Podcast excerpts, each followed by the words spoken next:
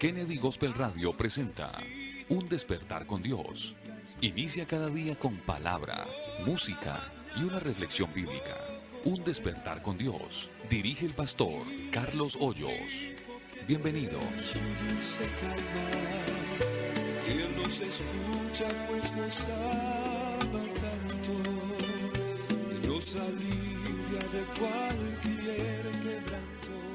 Dios les bendiga. ¿Cómo amanecieron? Reciban nuestro saludo en el nombre bendito de Cristo Jesús. Deseamos que se encuentren bien, que a pesar de las circunstancias usted pueda decir, hasta aquí nos ayudó el Señor. Porque no es tiempo fácil el que se vive, pero si algo ha dejado Dios en claro es que ha estado con nosotros. Hasta aquí nos ha guardado, nos ha ayudado, nos ha bendecido nos ha protegido, nos ha rodeado de su misericordia. Así que vale la pena agradecer a Dios. Estoy dando la bienvenida a la mesa de trabajo en esta mañana. Mi estimado hermano Miguel, Dios le bendiga. ¿Cómo amaneció en el día de hoy? Eh, pastor, muy bien, gracias a Dios. Eh, yo y mi familia, pues todo muy bien por el momento. Eh, agradecido con el Señor por un día más de vida que nos regala. al igual que creo que a muchos tenemos esa oportunidad de estar una vez más en pie y un saludo muy especial para toda nuestra amada audiencia que se conecta a esta hora de la mañana. Creo que es el momento oportuno donde deberíamos dedicarle eh, estos momentos tan especiales e importantes para Dios, donde las noticias al parecer no son tan buenas estos días, pero creo que estos programas ayudan a edificarnos, a tener consuelo, esperanza y a tener una voz de aliento para seguir adelante y seguir orando por nuestro país en medio de esta situación tan complicada que se vive.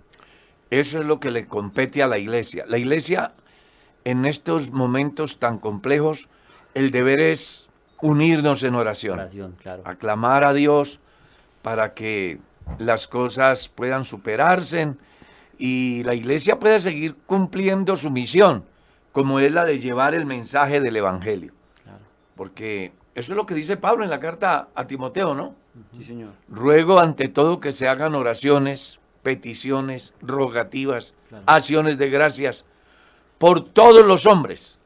Y comienza a enumerar por los reyes, por los gobernantes, por los que están en eminencia, con un objetivo para que vivamos quieta y reposadamente. Quieta y reposadamente porque esto es bueno y es agradable delante de Dios. Claro que sí.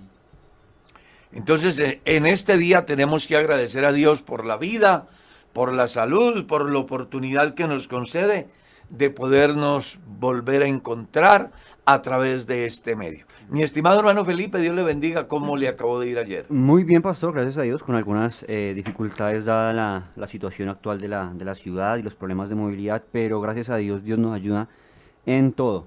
Eh, dando un especial saludo a todos nuestros oyentes, qué bendición poderles saludar desde este medio, les damos un abrazo cariñoso a todos, gracias por estar ahí, también saludando a mi hermano Miguel, mi hermano Carlitos, y a mi hermano José que está ahí en el máster. Esta mañana sin duda alguna será de bendición porque estamos haciendo lo que nos dice la palabra de Dios, aprovechando bien el tiempo, dado que los días van de mal en peor, ¿no? Pero gracias a Dios estamos aquí para estudiar la palabra de Dios. ¿Qué es lo más importante? Mi estimado José Carlos, Dios lo bendiga. Amén, mi pastor. Damos bienvenida a la audiencia que se conecta en este momento. Eh, le invitamos a, propagar el Evangelio a través de compartir el link. Y damos gracias a Dios por una nueva oportunidad en que podemos reunirnos para escudriñar su palabra y, aprender de él, edificarnos en, en las escrituras. Que eso es lo más importante en el día de hoy. Vámonos con la perla, mi estimado hermano José Carlos. Mientras la gente sigue compartiendo el link, vamos a tener hoy el programa más asistido y todo esto será posible si usted desde ahí, desde su casita, comienza a enviar el link a todos sus contactos. Entonces vámonos con la perla.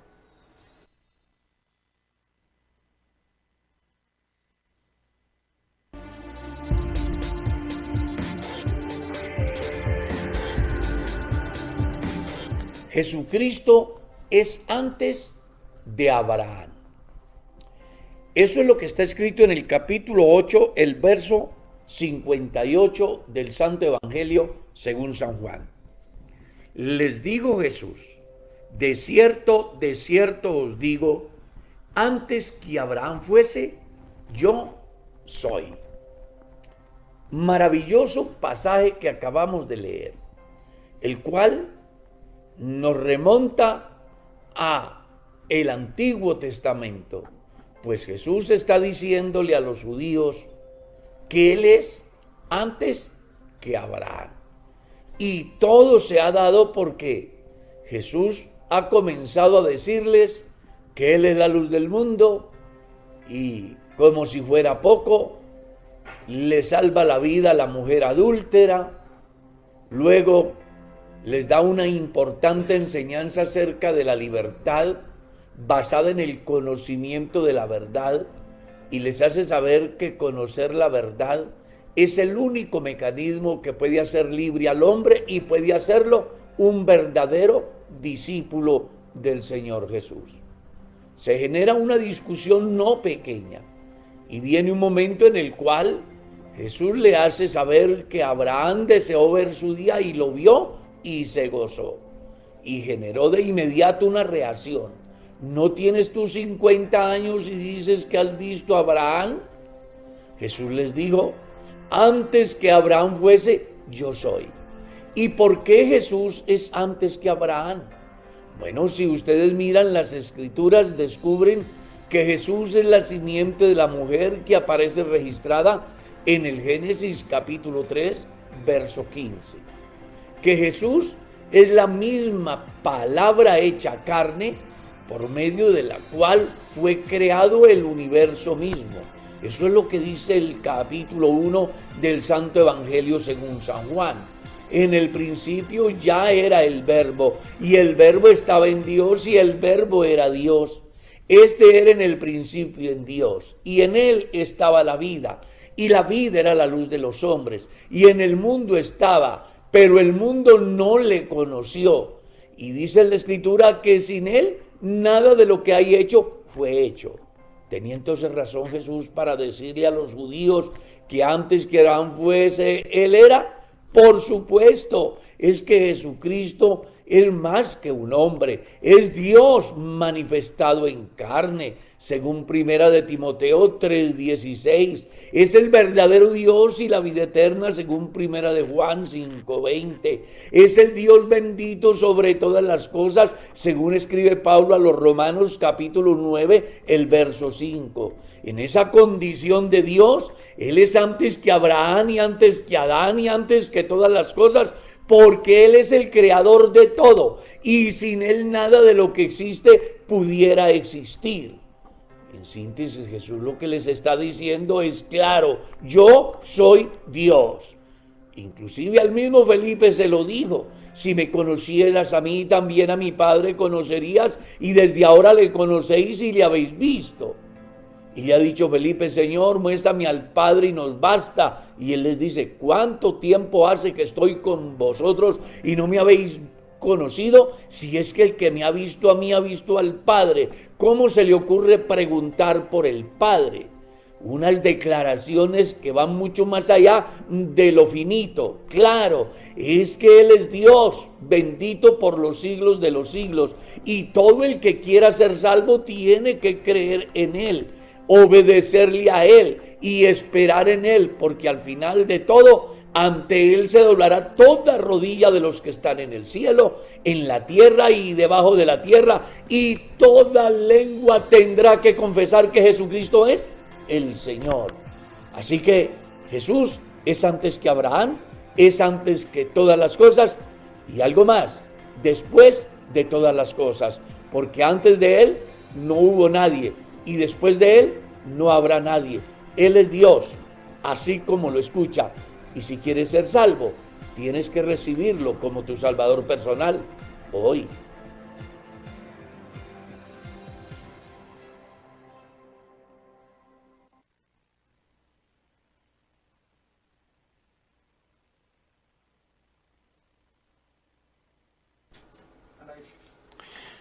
Bueno, continuamos aquí con el estudio de la palabra de Dios. Capítulo 14 del libro de Génesis, mi estimado Felipe. Vamos a leer del verso 1 al verso 16. Claro que sí, pastor. Dice, aconteció en los días de Amrafel, rey de Sinar, Arioc, rey de Elazar, Kedorlaomer, rey de Elam, y Tidal, rey de Goim, que estos hicieron guerra contra Vera, rey de Sodoma, contra Birsa, rey de Gomorra, contra Sinab, rey de Adma, contra Semeber, rey de Seboim, y contra, rey, y contra el rey de Bela, la cual es Oar. Todos estos se juntaron en el valle de Sidim, que es el mar salado. Doce años habían servido a Kedorlaomer, y en el decimotercero se rebelaron. Y en el año decimocuarto vino Kedorlaomer y los reyes que estaban de su parte y derrotaron a los refaitas en Astarot, Carnaim, a los usitas en Aham y a los eh, emitas en Sabe que quería Taim y a los oreos en el monte de Seir hasta la llanura de Param que está junto al desierto. Y volvieron y vinieron en, a, en Mispad, que es Cades, y devastaron todo el país de los amalecitas y también al amorreo que habitaba en Asesón Tamar. Y salieron el rey de Sodoma y el rey de Gomorra, el rey de Adma y el rey de Seboim y el rey de Bela, que es Soar, y ordenaron contra ellos batalla en el valle de Sidim. Esto es contra Kedorlaomer, rey de Lam, Tidal, rey de Goim, Amrafel, rey de Sinar, y Arioc, rey de Elazar, cuatro reyes contra cinco. Y el valle de Sinim estaba lleno de pozos de asfalto, y cuando huyeron el rey de Sodoma y el de Gomorra, algunos cayeron allí, y los demás huyeron al monte, y tomaron toda la riqueza de Sodoma y de Gomorra y todas sus provisiones, y se fueron. Tomaron también a Lot, hijo del hermano de Abraham, que moraba en Sodoma, y sus bienes, y se fueron y vino uno de los que escaparon y lo anunció a Abraham el hebreo, que habitaba en el encinar de Manre, el amorreo, hermano de Escol y hermano de Aner, los cuales eran aliados de Abraham. Oyó Abraham que su pariente estaba prisionero, y armó a sus criados los nacidos en su casa, 318, y los siguió hasta Dan, y cayó sobre ellos de noche, él y sus siervos, y les atacó y les fue siguiendo hasta Oba, al norte de Damasco, y recobró todos los bienes y también a Lot, su pariente y sus bienes y a las mujeres y demás gente. Es un, es un texto bien importante porque nos muestra por primera vez una guerra. Sí, señor. En el Génesis es por primera vez aparece una guerra, donde hay cinco contra cuatro. Lo cierto es que los cuatro vencen a los cinco, ¿no? Pero otro aspecto muy interesante es encontrar por primera vez en la Biblia la palabra hebreo. ¿Ya? Hebreo.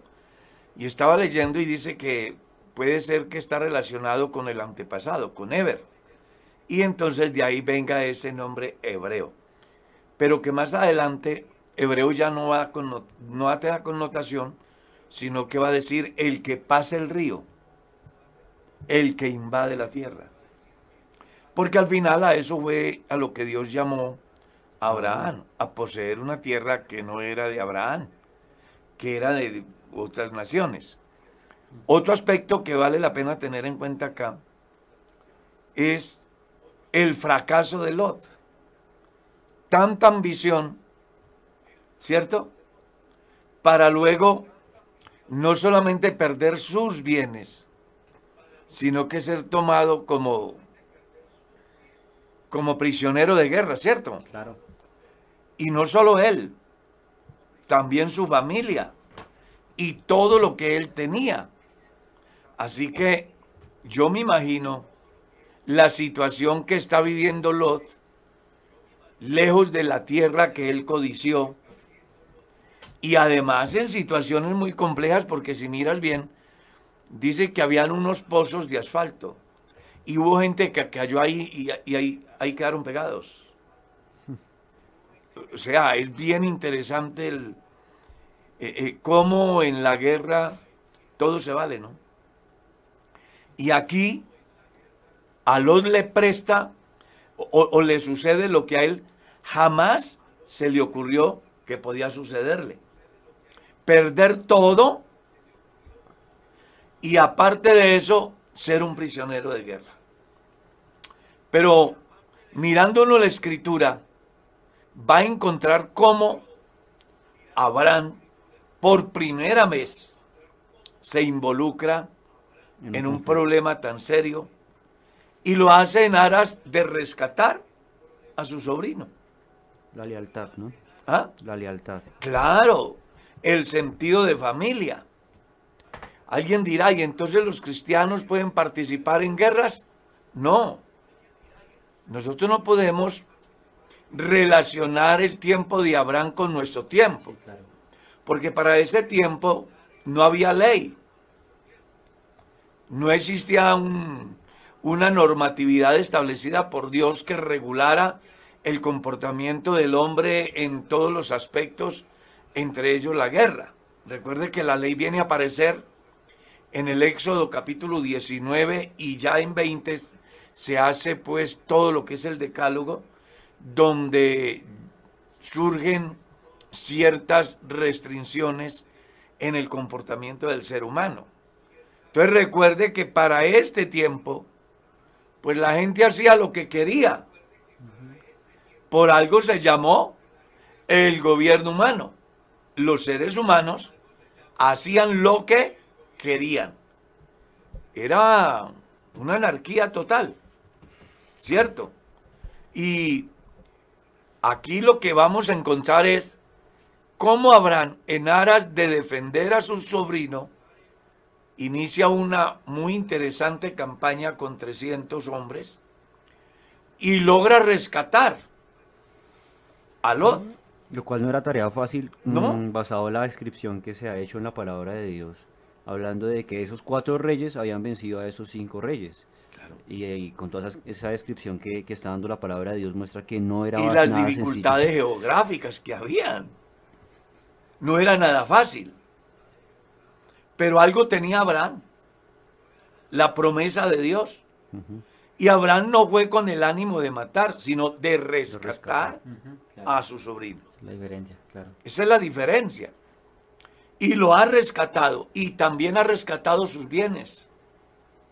Porque usted recuerde que en las guerras el vencedor se lleva el botín, ya sea en plata y oro como el botín humano, para convertirlos en sus esclavos, en sus sirvientes. Pues aquí Abraham ha recuperado a su sobrino, a las personas que con él estaban, porque ya Lot era un hombre poderoso en Sodoma. Sí. Tenía gente bajo su responsabilidad. Y a causa de la guerra que se da, pues no solamente él, sino todos los suyos van a ser afectados por la guerra de manera negativa. Solo que Abraham va y lo rescata y dice la Biblia, y recobró todos los bienes y también a los su pariente y sus bienes y a las mujeres y demás gente. Por eso le estaba diciendo que ya Lot era un hombre poderoso en la tierra de Sodoma. Había conseguido seguramente esclavos, esclavas, personas que estuvieran a su favor para defenderlo en determinado momento. Sin embargo, no le sirvió nada de eso. Fue prisionero con todo lo suyo y lo suyo. Los suyos y lo suyo. Y Abraham va y lo rescata. Como decía Felipe, es muy importante porque eran cuatro reyes Claro, que habían vencido a cinco reyes y a sus ejércitos. sí. O sea que la tarea de Abraham no era para nada fácil. Y- Y, y que no solo tenía guerra. 300 hombres. Y que no era un hombre de guerra, ni él ni Eh, su no, gente. No, ellos no eran de Que guerra. ahí, se, ahí se puede ver el respaldo, primero que todo el cumplimiento de la promesa de Dios, de la descendencia de Abraham, y el Claro. respaldo de Dios, porque eh, eh, en cifras 318 criados armados no va a ser comparado a, a cuatro, reyes y sus- batallones. sus soldados, exacto. Y gente que conocía el territorio, que Expertos en la guerra. expertos en la guerra. Pero cuando uno mira eso y se pone a leer la historia de las guerras de Israel, uno llega a la conclusión que Dios tuvo razón cuando le dijo a Moisés para que le dijera al pueblo que no se preocuparan, que Jehová pelearía por ellos y ellos estarían tranquilos y que además ese día conocerían la salvación de Dios. ¿Sí? Y que eso no es solo en el tiempo antiguo. En la reciente, en la reciente formación del- de la nación de Israel, también ellos estuvies- estuvieron peleando contra sus vecinos árabes Claro, y todos se juntaron contra Israel en lo que es llamado la guerra de los seis días. claro. Y no pudieron derrotarlos. Dios había hecho una promesa a Abraham. Y en razón a todo esto es que se da este fenómeno. Pero luego viene algo que me llama mucho la atención. Y es donde Dios se revela a sí mismo como lo que Él es. El yo, ¿no? Que eso es lo que dice ahí, Aleluya. verso 17. Leamos, hermano Miguel. Vamos a leer hasta el verso 24. Bueno, dice, cuando volvía de la derrota de Kedorlaomer y de los reyes que en él estaban, salió el rey de Sodoma a recibirlo al valle de Sabe, que es el valle del rey. Entonces, Melquisedec, rey de Salem y sacerdote del Dios Altísimo, sacó pan y vino, y le bendijo diciendo, Bendito sea Abraham, del Dios Altísimo, creador de los cielos y de la tierra, y bendito sea el Dios Altísimo que, se entregó, eh, que entregó tus enemigos en tu mano y le dio a Abraham los diezmos de todo. Entonces el rey de Sodoma dijo a Abraham, Dame las personas y toma para ti los bienes. Y respondió Abraham al rey de Sodoma, He alzado mi mano a Jehová, Dios Altísimo, creador de los cielos y de la tierra, que desde un hilo hasta una correa de calzado, nada tomaré de todo lo que es tuyo, para que no digas, yo enriquecí a Abraham, excepto solamente lo que comieron los jóvenes, y la parte de los varones que fueron conmigo, Aner, Escol y Mamrep, los cuales tomaron su parte. ¿Cómo le parece? Interesante. varias cosas muy buenas ahí. Eh, entre ellas, la forma como él se revela como el John, es decir, el creador. El John quiere decir el creador de los cielos y la tierra. Sí, señor. Es una de sus revelaciones que se le da a Abraham. Y en segundo lugar, vemos algo que trasciende hasta el tiempo de hoy, como lo menciona el capítulo 7 de la carta a los hebreos, cuando hace alusión al orden sacerdotal de donde viene Jesús. Porque usted sabe que cuando entramos a ese campo hay que establecer una diferencia. Y, y diferencia que no podemos desconocer tres aspectos de gran valor. El primero, recuerde que si entramos al campo del pueblo de Israel ya constituido, el orden de los servidores de Dios fueron primero los primogénitos y luego Dios tomó a la tribu de Leví para que fueran sus sacerdotes. En esa tribu de Leví habían cuatro órdenes muy importantes que eran los meraritas, los coatitas, los gersonitas y los aronitas. Estos tenían el privilegio de ser sacerdotes por herencia, no por llamamiento, Sí, señor. por herencia. Así que el hijo del sacerdote va a ser sacerdote. Tradición familiar. Es una tradición netamente familiar. Y Dios lo ha hecho y les ha dicho inclusive que la herencia de ellos es Jehová. Entonces, ahí tenemos dos aspectos muy importantes. Cómo se cambia de primogénitos a una tribu para que le sirvan a Dios. Y cuando uno se va antes de que aparezca la figura del sacerdocio levítico, entonces encuentra un orden diferente que es el orden de Melquisedec. ¿Quién es Melquisedec? Es una discusión que hay en medio de los llamados sabios en Biblia. Entonces, hay dos corrientes muy importantes. Una, que era el mismo Dios, y se fundamenta en lo que dice Hebreos capítulo 7, sin padre, sin madre, sin genealogía, que ni tiene principio de días ni fin de vida. Entonces, automáticamente el pensamiento se va a pensar de que es Dios, es una de las teofanías de Dios en ese tiempo y para los habitantes de aquella época. Dos, Hay otra corriente que también es importante. Dicen que los que sobrevivían a la tercera generación o cuarta generación eran considerados como reyes, sacerdotes y jueces. Y se supone que este Melquisedec era Sem, que, que había sobrevivido a todos esas generaciones y que como tal se le da ese estatus de sacerdote. Lo que sí debe de quedar claro es, cualquiera que sea, hay algunos aspectos que deberían de aprender los seres humanos del tiempo moderno. Regla número uno, no descartar al anciano. En nuestra cultura, el anciano ya no es importante.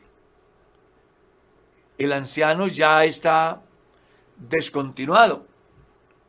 Cuando en esas civilizaciones antiguas el anciano era el consejero, el anciano era el que sabía. Y es más, aún hoy, en esas culturas antiguas como la china, como la japonesa, como la hindú, el anciano es respetable, es mm. venerable. Nadie va a hacer nada sin consultar con el anciano. Esa figura también es tomada por Dios en el Nuevo Testamento cuando habla de los ancianos de la iglesia. Ya refiriéndonos a esas personas que a causa del ejercicio de la piedad han alcanzado de alguna manera sabiduría conocimiento y de alguna forma han alcanzado un respeto dentro de la comunidad. Cosa que hoy no. No ve lo que dice hoy. Se necesita joven, bien preparado, pero que tenga años de experiencia. Entonces, en nuestra cultura, ni el joven ni el anciano, porque usted va con 35, 40 años a pedir trabajo y ya le dicen, lamento, no aplica por su edad. Y yo se lo digo porque he visto casos acá en Bogotá, donde personas bien calificadas han llevado su hoja de vida a determinada empresa y la respuesta es no aplica por la edad. Mm. En esas culturas la edad no era un problema, ni es un problema. A ellos les parece importante escuchar a los ancianos. Y la iglesia, nosotros como iglesia, hombre, también entendemos que los ancianos tienen mucho que enseñarnos. Por eso nuestra organización tiene un orden administrativo jerárquico y siempre se piensa que las personas que han de dirigir el destino de la iglesia han de ser personas ancianas. Y reglamentariamente además dice que tienen que ser mayores de 40 años. Es una persona que ya esté ubicado mm. y sepa qué es lo que quiere y hacia dónde va. Ojalá que eso lo aprendiera la sociedad de los países tercermundistas.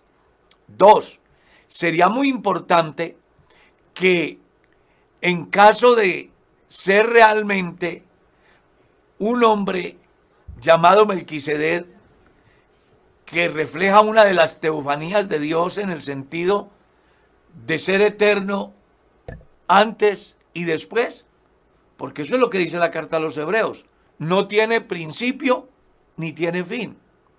O sea, a diferencia de los mortales, que somos eternos a partir de un principio, porque el ser humano es eterno a partir del principio. Claro. Dios es eterno antes del principio y después. Por eso es que uno lo va a leer en el libro de Apocalipsis y dice, Él es el alfa y el omega, el primero y el último. Y va a leer en la misma carta a los hebreos, Jesucristo es el mismo ayer, hoy y por los siglos. Y va a leer en el libro de Malaquías, porque yo Jehová no cambio. Por eso vosotros, hijos de Jacob, no habéis sido consumidos. Y vamos a leer en la carta de Santiago donde él dice que todo don perfecto desciende de lo alto, del Padre de las Luces, en el cual no hay mudanza ni sombra de variación. Qué interesante que la gente alcanzar a ver en Dios lo que vio Abraham. Y por eso es muy valioso el trozo de palabra que leemos, porque a partir de Abraham, sin ser Abraham, era Abraham. Era Abraham, claro. Tenía tal fe que una vez que viene de la guerra, de recuperar a su sobrino y todos sus bienes, mire lo que hace. Trae los diezmos de todo. Mm, sí.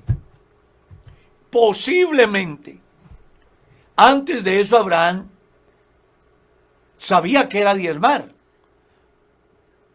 Porque cuando llegue este momento, él dice, Dios me dio esta gran victoria y todo lo que he alcanzado, pues es apenas normal que yo lea a Dios lo que es de Dios. Separó el diezmo, dice, de todo. Aquí hay varios aspectos que tenemos que analizar. Número uno, la discusión que hay en las redes y que algunos andan por ahí en las iglesias dañando la conciencia de los creyentes en razón al diezmar. Es más, hay muchos creyentes en la iglesia que no diezman.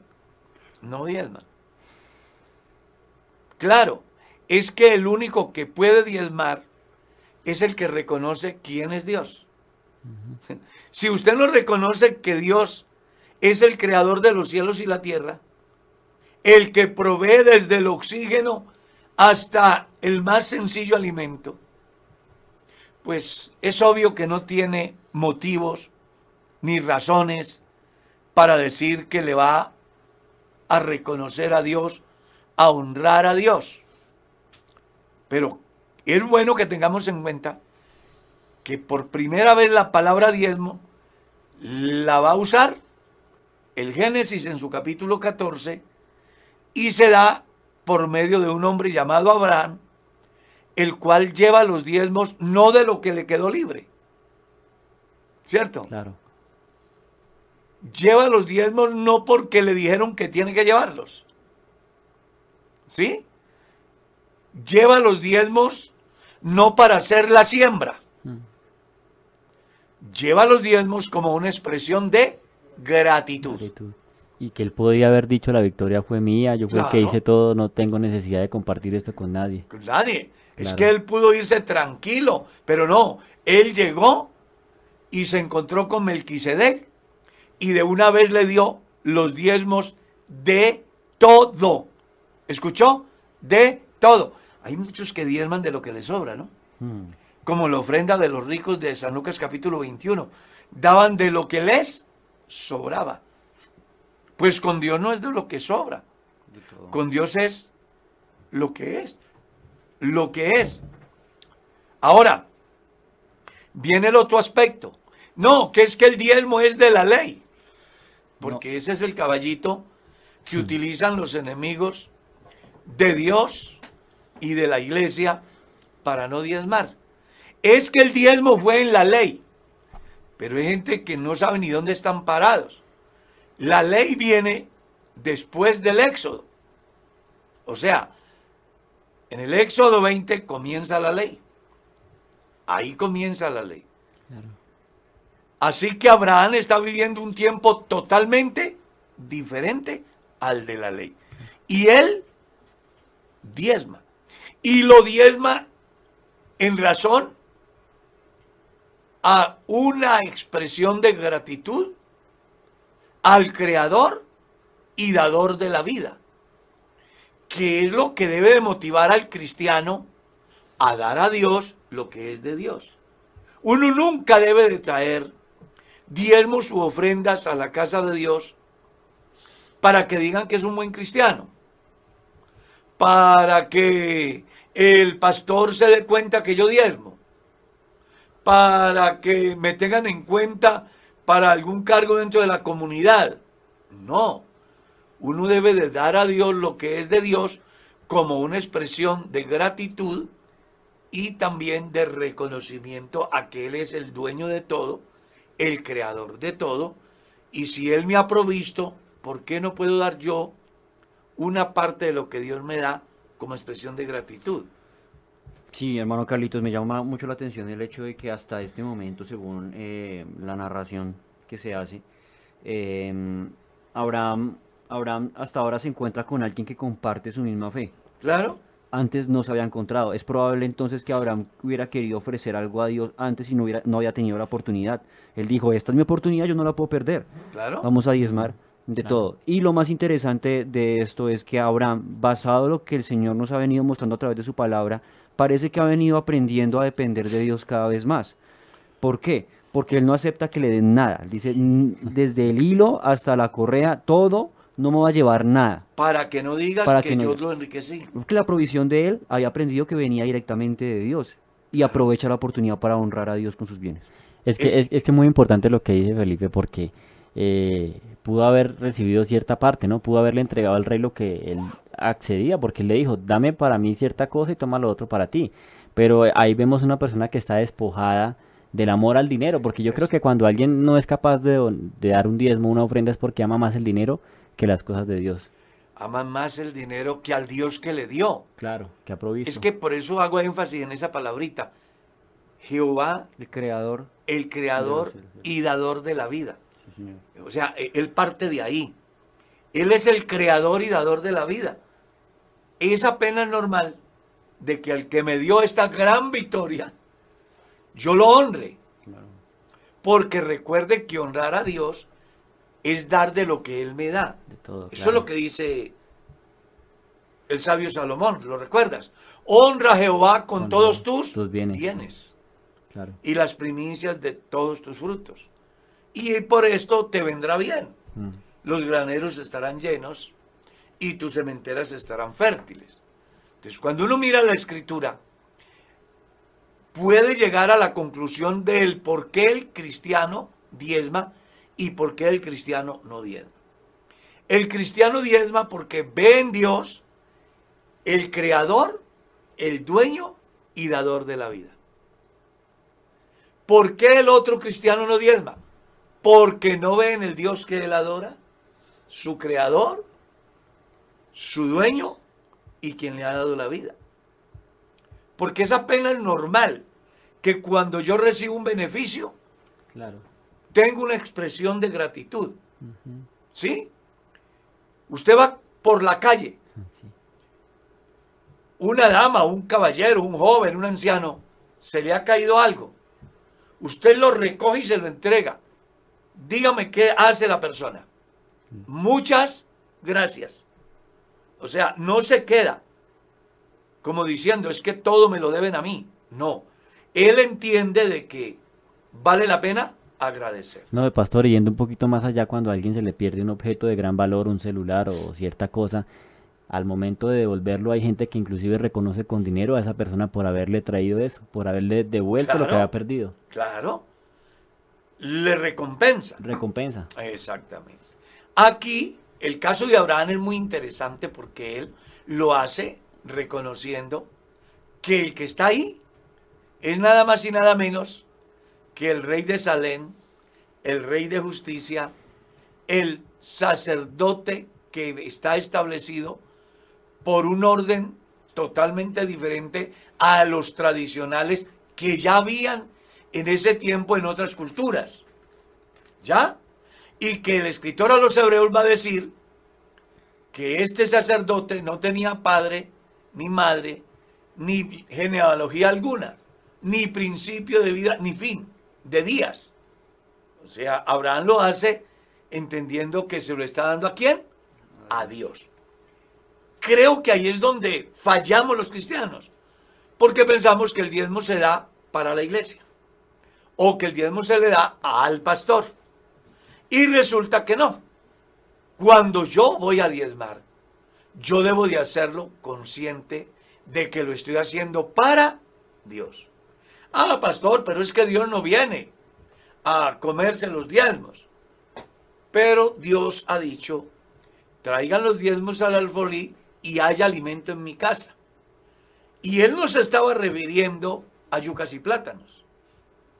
Se estaba refiriendo al alimento espiritual que se encuentra en la casa de Dios, a través de la persona que tiene la responsabilidad de guiar al pueblo. En el caso de Malaquías, el orden sacerdotal de Moisés, de Aarón. ¿Ya?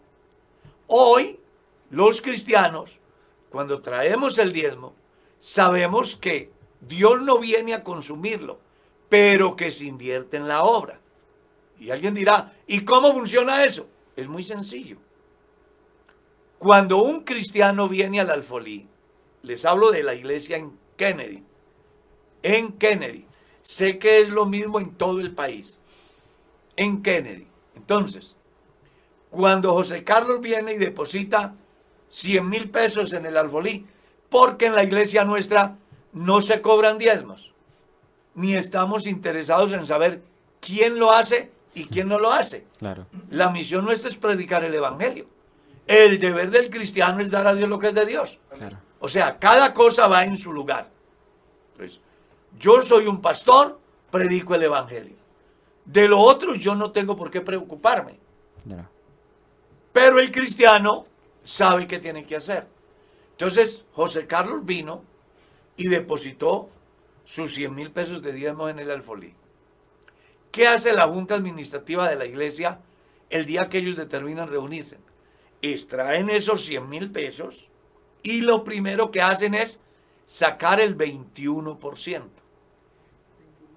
O sea, 21 mil pesos. 21 mil pesos. Esos 21 mil pesos lo van a enviar a una tesorería nacional, donde llegan los 21% de todas las iglesias del país y se hace un capital. ¿Qué se hace con ese capital? Que es lo que muchos reclaman. Que es que el diezmo es para los huérfanos, que es que el diezmo es para las viudas, que es que el diezmo es para el necesitado. Bueno, si usted mira bien la estructura de la iglesia, va a encontrar que ese 21% cubre a las viudas, cubre a los huérfanos, cubre a las familias desamparadas. ¿Y cómo se da eso? A través de la Fundación Obra Social. ¿Ya? La iglesia tiene una fundación llamada Obra Social. Y ellos están pendientes de las calamidades que se presentan en la iglesia del Señor en cualquier parte del país. Y como en cada pueblo hay un pastor, el pastor ve la calamidad, de una vez solicita la ayuda a la fundación y la fundación hace la ayuda a esa persona necesitada. ¿De dónde salió esa ayuda para ese huérfano, para esa viuda, para ese niño que tiene alguna limitante? De los diezmos que José Carlos dio, de los diezmos que Felipe dio, de los diezmos que Miguel dio, de los diezmos que yo doy. ¿Ya?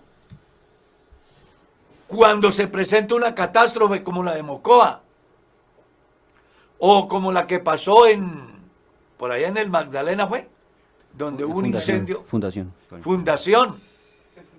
Vaya pregunten cuánto aportó la iglesia a ayudar a superar la dificultad de todas aquellas personas. Y eso Claro, no lo es que como muestran. eso no sale Eso por, sí no lo mueve. Claro, como eso no sale por los medios, las personas Claro. siguen pensando equivocadamente que organizaciones religiosas están ahí como, eh, Como con, ánimo de, con un ánimo de lucro Para y es todo lo contrario. claro. Y es todo lo contrario. Claro. Entonces es muy bueno que las personas entiendan que cuando dan sus diezmos, los diezmos no solamente suplen al hombre que está frente a la grey de Dios, sino que también hace su aporte a los huérfanos, a las viudas, a los niños que tienen limitantes y también a las personas que sufren calamidades por ser por desastres naturales, calamidades domésticas.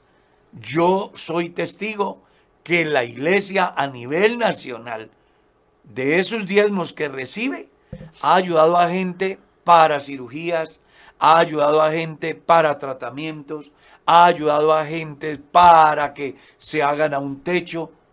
Entonces, La iglesia tiene un departamento social. Lo que pasa es que los cristianos viven muy desinformados de su Dios y de la iglesia a la cual pertenece. Por eso aquí, pues como no tenemos nada que esconder Y esto debe de hacerse para que las personas se den cuenta qué pasa cuando yo diezmo. Entonces ahorita de esos 100 mil pesos quedaron mm, 790, ¿no? ¿Sí es así? 79. 79. Quedaron 79 mil pesos. ¿Qué hace la Junta Administrativa? Bueno, para que estos bombillos estén prendidos, para que el Internet le permita a usted escuchar la palabra de Dios, para que el salón pueda estar limpio, para que haya agua en los baños, para que se puedan pagar todos los recibos, para que se pueda tener alguien que abra la puerta, para que pueda haber un pastor asistente, pues los recursos que se requieren en esta iglesia son mucho más de lo que entra por concepto de ofrendas. Entonces lo que la iglesia hace a través de la Junta Administrativa es a esos 79 mil sacarle el 25%. Sí, señor. El 25%.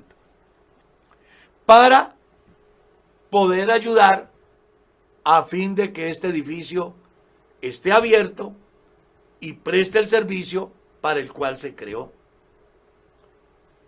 Si usted suma las dos cantidades, entonces se va a dar cuenta de que no es como la gente dice, que los diezmos son para el pastor. No, el pastor no recibe diezmos, porque en ninguna parte dice la Biblia que lleven los diezmos al pastor.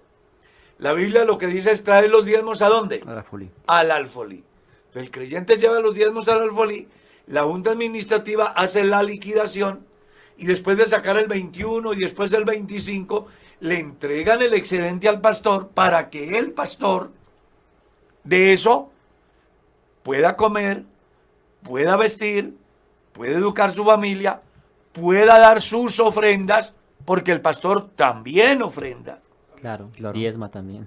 Y, el, claro, para que el pastor también cumpla con sus deberes cristianos. Claro. Así funciona la economía en la iglesia del Señor. Y no es algo que definimos nosotros, es algo que viene definido en la palabra del Señor, es un orden que está establecido eh, en la palabra del Señor a veces las personas ignoran que la economía también es un aspecto de la obra del Señor y por eso cuando el Señor eligió a sus discípulos había alguien designado también para manejar el recurso económico. Y a mí me gusta particularmente lo que escribe el apóstol Pablo en la primera carta a los Corintios, el capítulo 9, haciendo defensa de su apostolado y poniendo las cosas en orden en cuanto a eso.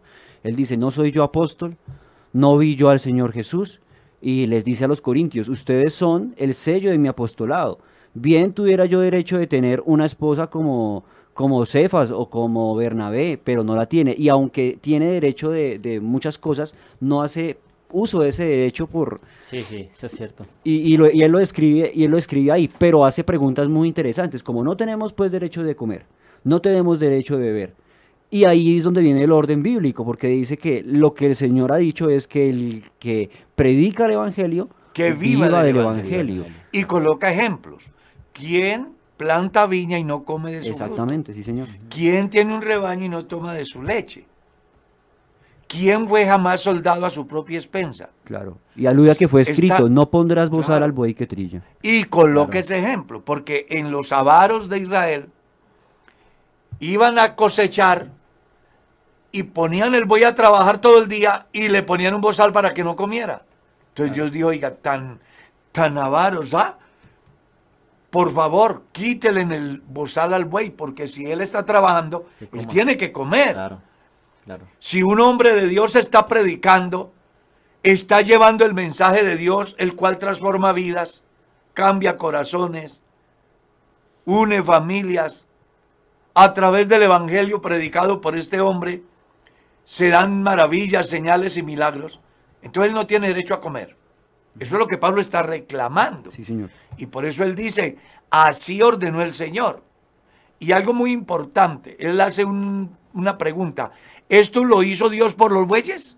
Dice, no, por nosotros escribió, dice Pablo, porque con esperanza hará el que hará y el que siembra con esperanza de recibir del producto que da la cosecha. Así también ordenó el Señor. A los que anuncian el Evangelio, que vivan del Evangelio. Hay otro aspecto que también quiero tratar en relación a esto. Cuando las personas dicen que no diezman porque es de la ley, entonces yo sí quisiera hacerles esa preguntita que es muy importante. Recuerde que no adulterar también es de la ley. No fornicar también es de la ley. No cometer homicidio también es de la ley. Entonces, ¿qué? Solamente dice usted que no diezma porque es de la ley, pero sí le gustaría que su mujer se acostara con cualquiera porque eso es de la ley. ¿Le gustaría a usted que lleguen a su casa a matar a su familia porque eso era de la ley y ya no estamos bajo la ley? Oiga, eh, hay gente que no tiene un centímetro de cerebro. No establecen, primero confunden el texto y el tiempo. Y luego lo interpretan a su manera porque desafortunadamente los seres humanos lo único que nos gusta es el zambenga. Sacar provecho. Siempre. Siempre. ¿Por qué hay tantos divorcios? Pregunte, ¿por qué me fui infiel? Porque, venga, pero eso era de la ley. Si diezmar es de la ley, por eso no diezmas, ¿por qué te vas a divorciar? Si eso era de la ley y no estás bajo la ley. Entonces permite que tu mujer viva con quien quiera o tu marido viva con quien quiera. Eso era de la ley, ¿o no? Pero eso refleja la incoherencia de los cristianos, que para justificar sus deseos están dispuestos a pararse Claro. encima de lo que Dios enseña y hacer lo que sea con tal de tener su manera de pensar, no dándole importancia a lo que Dios ha establecido. Entonces es bueno que la persona entienda que una cosa es la ley y otra cosa es la promesa. Y el diezmo aparece en la dispensación de la promesa. Y prueba de eso es que usted va a ver más tarde al mismo Jacob. Lo va a ver más tarde diezmando Sí, y diciendo, esta piedra que he puesto será un testimonio, en el sentido de que si yo voy y vengo y Jehová me bendice, ¿qué dijo él? De todo lo que me dieres, el diezmo apartaré para ti. ¿De qué? De todo. De todo. No es de lo que me sobra, no, de todo lo que me dieres, el diezmo apartaré para ti. Ah, pastor, pero eso es en el Antiguo Testamento. Bueno, si usted no quiere vivir lo que el Antiguo Testamento enseña, tampoco puede vivir lo que el Nuevo Testamento enseña. Claro. Porque el Antiguo Testamento es la raíz de un árbol llamado Biblia, donde se encuentra la hoja de ruta en todos los aspectos de la vida para los peregrinos que van en pos de una patria mejor. Sí, señor. Y ustedes recordarán la problemática que se suscitó en los días de Jesús con respecto a la manera como profesaban la fe los fariseos.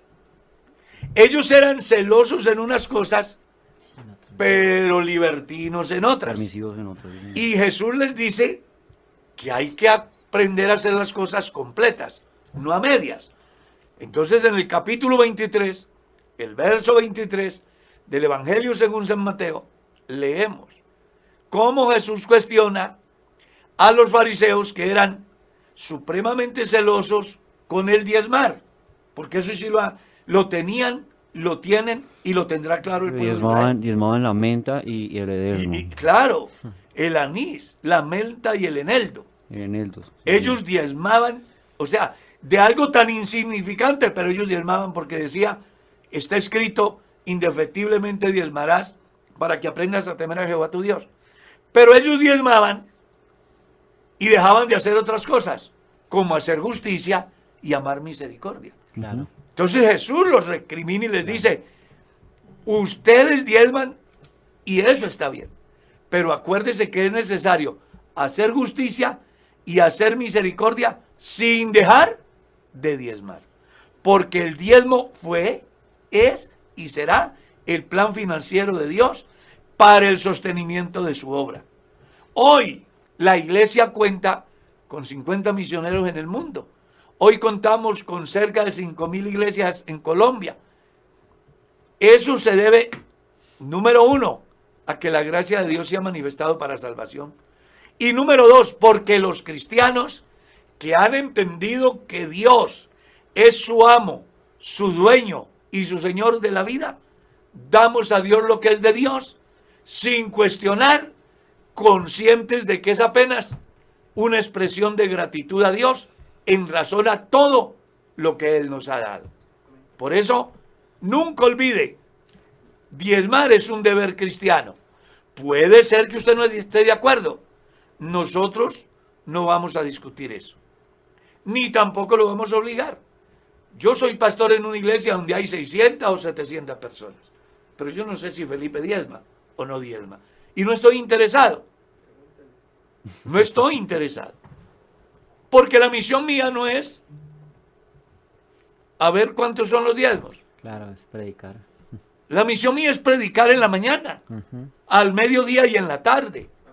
¿Usted sabe por qué mantengo esta garganta así? Yo predico diario, todos los días. Una, dos, tres veces diarias. Ese es mi trabajo. Ese es mi trabajo.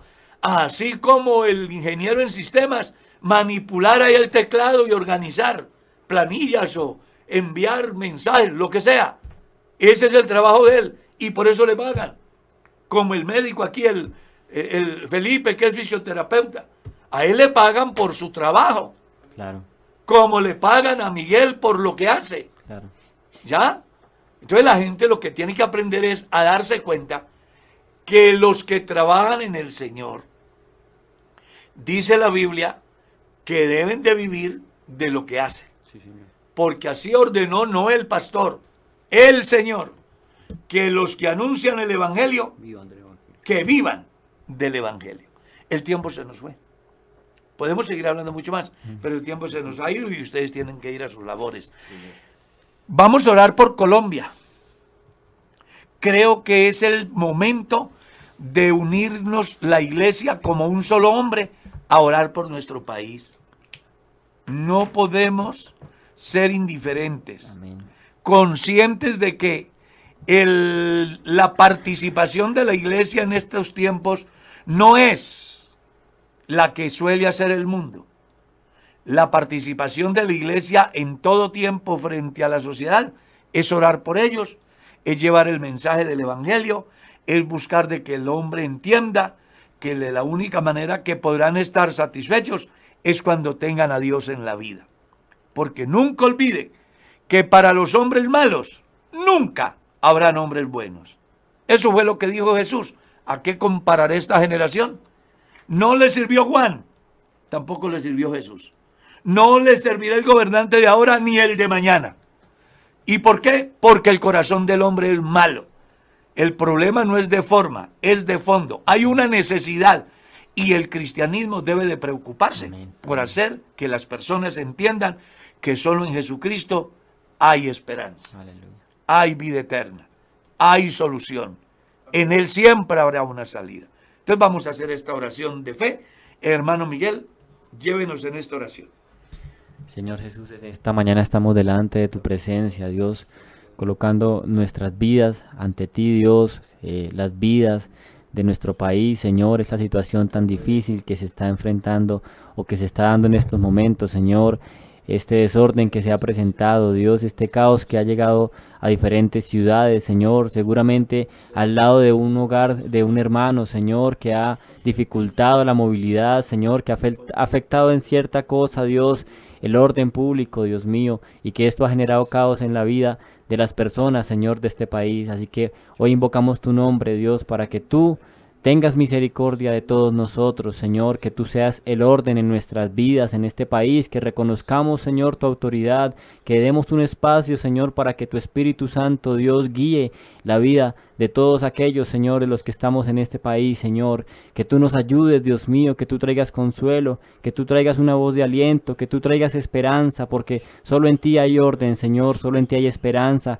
Y lo más importante es que solo en ti hay salvación, Dios. Que es lo que creo que deberíamos entender, Dios, que el ser humano le dé un espacio a lo más importante que es tu presencia, Señor. Ayúdanos, Señor, fortalécenos, guíanos a los hermanos que se dirigen al trabajo, Señor, que se ven afectados por estas situaciones, Señor, a los hermanos que regresan, Dios, a los alimentos que se han visto escasos, Señor, por esta situación tan complicada, a los medicamentos, Señor, a la salud, tantas cosas que afectan esta situación, pero creemos, Señor, que tú nos darás la victoria, que tú nos ayudarás, que tú proveerás, que tú sustentarás a tu pueblo, Señor Jesús.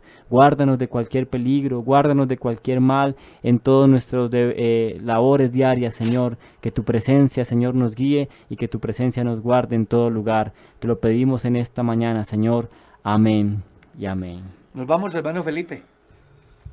Amén, hermano Carlitos. Sí, señor. Eh, ya se nos acabó el tiempo bastante rápido, como todas las mañanas, pero eso sí, bien aprovechado.